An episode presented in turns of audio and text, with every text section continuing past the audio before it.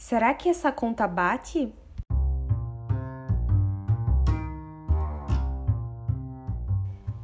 Eu sou a Ariane, jovem quieta para transformar o mundo em um local melhor, e hoje vamos conversar sobre a usina hidrelétrica Telespires e seus impactos positivos e negativos. Mas peraí, vou te explicar um pouco sobre ela antes disso.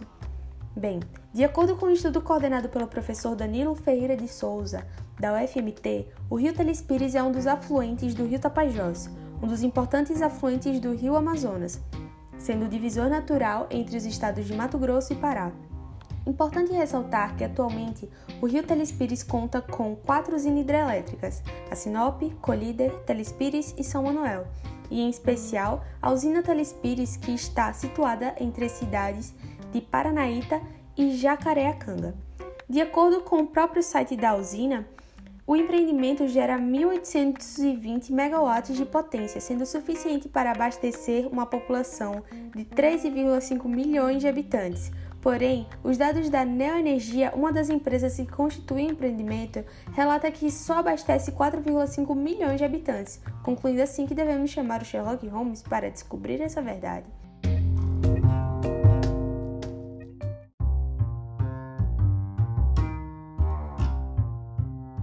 Entre os fatores positivos encontrados para a construção e operação da usina, de acordo com o relatório de impacto ambiental RIMA, produzido em 2010, estão Primeiramente, a geração de até 10 mil empregos diretos e mais de 20 mil oportunidades indiretas de geração de renda a partir das obras, com alerta de que o vídeo institucional da empresa conta que o processo de obra gerou 6 mil empregos diretos.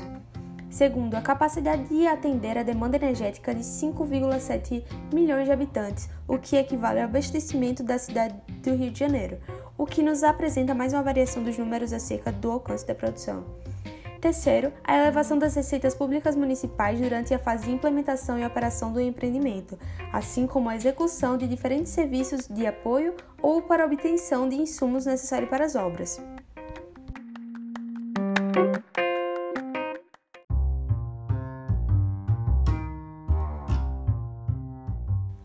Bem, agora vamos ver o que achei sobre os pontos negativos da construção.